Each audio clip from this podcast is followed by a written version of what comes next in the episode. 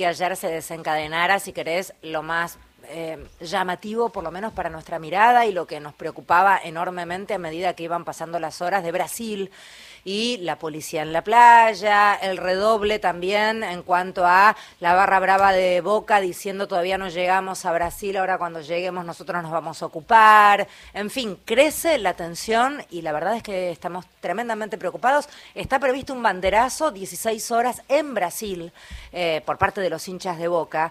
Eh, en línea alguien que nos puede ayudar a entender un poco, a quien agradecemos que nos atienda. Juan Ortiz es periodista de Brasil, brasileño él. Eh, gracias Juan por atendernos. Federica Pais te saluda aquí con Dami Zárate, el equipo de Radio Nacional Argentina. Gracias por atendernos. Hola, hola Federica, eh, un gusto hablar con ustedes y un saludo a todos los argentinos.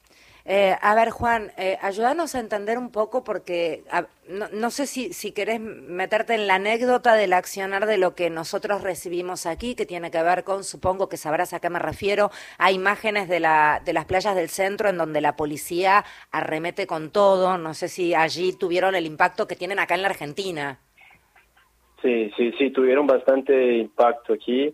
Eh, se habló bastante en los medios locales sobre pues las escenas absurdas eh, protagonizadas ayer por los hinchas de Fluminense y Boca Juniors y, pues hay bastante preocupación sobre cómo va a transcurrir la final de la Libertadores porque eh, no se sabe si efectivamente van a haber condiciones de seguridad para eh, preservar la, integridad de, de los hinchas tanto de Boca cuanto de Fluminense.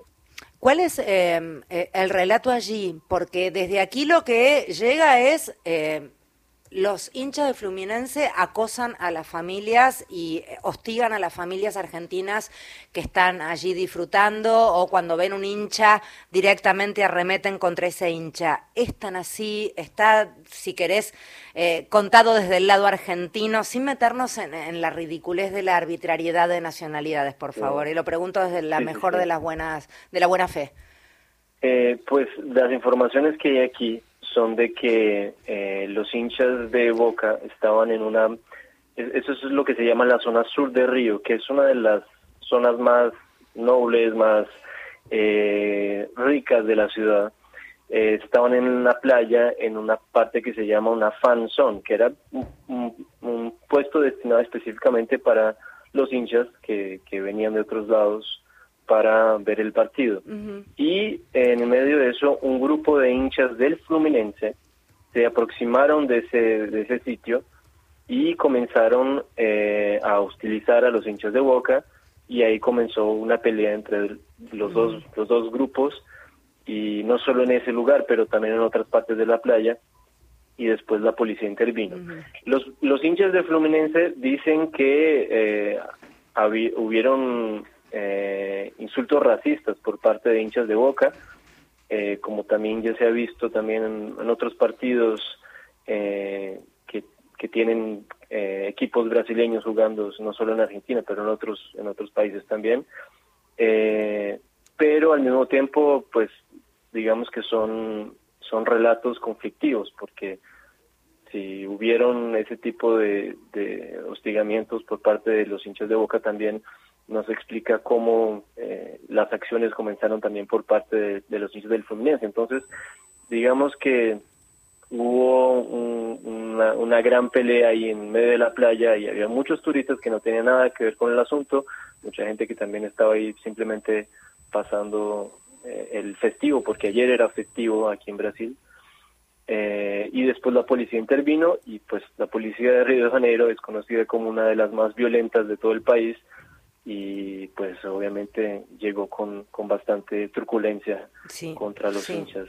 Juan, Juan, un abrazo, Damián. ¿Qué, ¿Qué hizo Río cuando supo que tenía la final de la Copa Libertadores y cuando supo que era Boca? Porque ahora estamos en las horas previas y necesitaba, necesitaba una estructura de seguridad más importante. ¿Qué hizo Río para que esto no sucediese?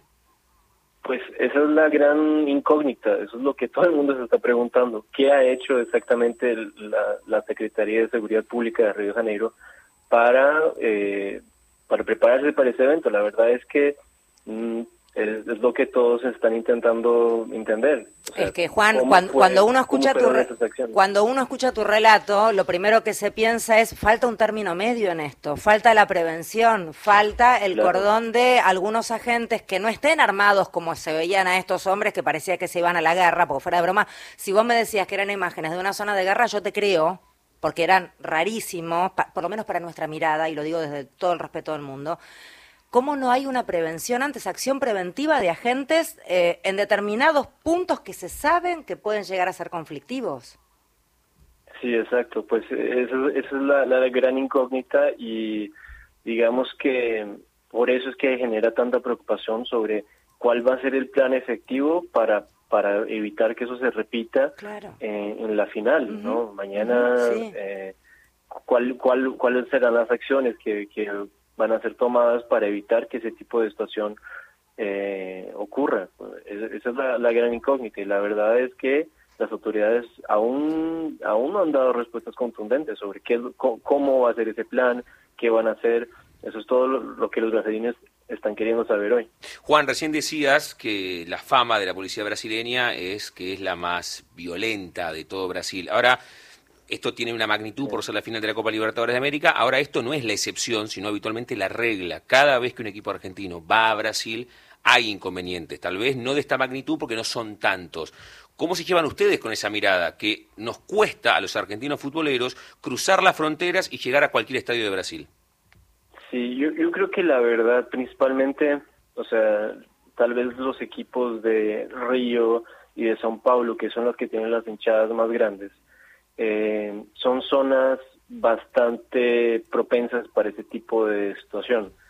Eh, y en el caso específicamente de Río de Janeiro, que comentaba, tiene una de las policías más truculentas que hay.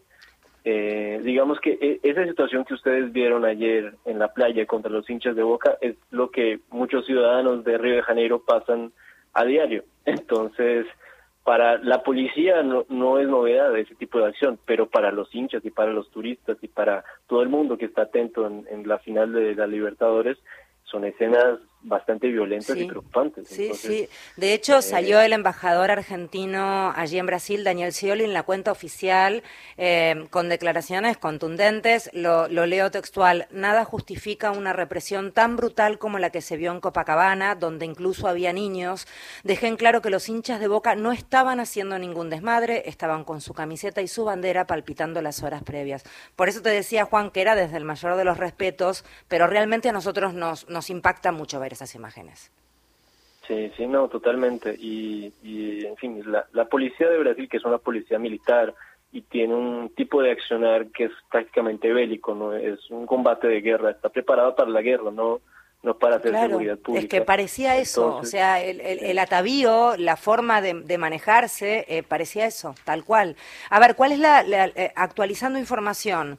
En el, en, a, esta hora, a las 13 y 53, ¿quedan detenidos? ¿Cuál es el clima? ¿Cómo está todo, Juan? Eh, sí, hay, ya hay algunos hinchas que fueron detenidos. Eh, ayer lo que se veía en muchos relatos es que además de, o sea, además de la de la pelea que hubo, del conflicto que hubo entre los hinchas, muchos de los turistas que no, obviamente estaban con familias, con niños pequeños, que no participaban de esa acción, sufrieron eh, asaltos, robos, se llevaron muchos documentos, eh, celulares, en fin, billeteras, de todo tipo de, cosas personales de los hinchas.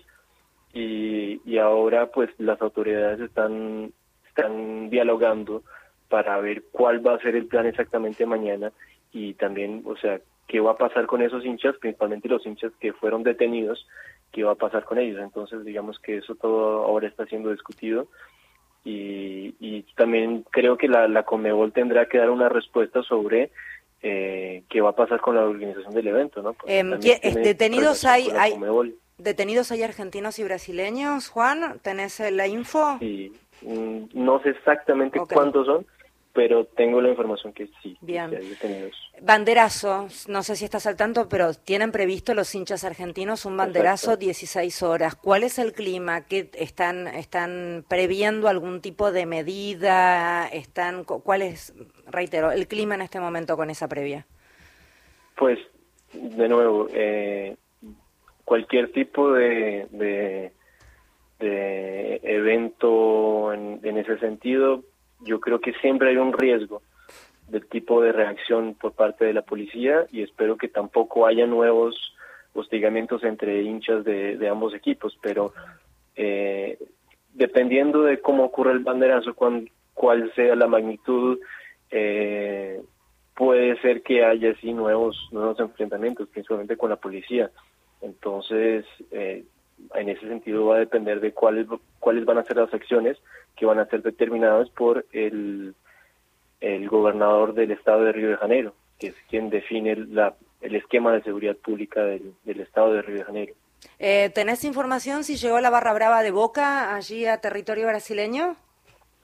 Sí, no sé si ya llegó, pero sé que estaban en, tránsito, estaban llegando eh, eh, entre ayer y hoy estaban llegando, entonces eh, esa es otra preocupación que hay también en relación a la seguridad, porque se, se pueden comenzar los enfrentamientos. Los enfrentamientos ya comenzaron ayer y pueden ser que que sigan entre hoy y mañana. Entonces, qué locura, qué locura que esto sea por un partido de fútbol, la verdad, qué lástima también. Juan, ¿dónde puede la gente leerte? ¿En qué medios trabajas? Sí, yo trabajo en Giro Latino, que es un medio de Brasil especializado en noticias de América Latina. Entonces ahí vamos a estar actualizando también todo lo que lo que pase. Eh, y ahí me pueden buscar en, en mis redes, eh, Rico Ortiz, eh, Juan Ahí, ahí me pueden encontrar en Twitter y en Instagram también. Repetímelo, por favor. Rico Ortiz. Rico Ortiz. Sí, underline Juan. Eh, guion bajo Juan. Guión bajo Juan. Ahí está. Ahí va, ahí va. Eh, gracias, Juan. Ojalá la próxima charla sea para contar y hablar de cosas lindas. Beso enorme. Sí, sí, también espero. un saludo a todos y que espero que la situación mejore. Ojalá. Muchísimas gracias. Juan Ortiz es quien hablaba, periodista de Brasil. A ver, eh, actualización. Eh, Scioli le reclamó a la Confederación Sudamericana de Fútbol, que es la organizadora del evento, que intervenga para detener la ola de represión policial contra los hinchas de boca que llegan a Brasil. No sé hasta dónde puede llegar eh, la Confederación Sudamericana de Fútbol en las instancias de seguridad propias de, un país. La verdad es que esto que contaba Juan, esto de tener como muy internalizado determinado estilo policial y que no llame demasiado la atención. Eh, no sé hasta dónde te Sí, a, mí lo que más me impactó de la charla con el colega brasileño es que ahí es habitual ver a efectivos de la policía local actuando como actuaron contra los hinchas de Boca. Entonces, naturalizan ese tipo de situaciones. Nosotros no. Entonces, eso me llama la atención y, tal vez por eso no se toman determinadas situaciones. Por eso yo le preguntaba a, Juan si para ellos era tan llamativo como impactante como nos resultaba a nosotros. evidentemente no. No, porque el gobernador de Río de Janeiro sigue siendo un bolsonarista, Castro, y porque además este, durante el gobierno de Bolsonaro eh, como decíamos más temprano, se militarizó la policía, es decir, opera como una fuerza armada, no como una fuerza de seguridad. Y entonces están allí, ¿no? Por ahora, y, también lo que uno puede rastrear en redes sociales, es que el banderazo a las 4 de la tarde en las playas de Copacabana de los hinchas de Boca se realiza.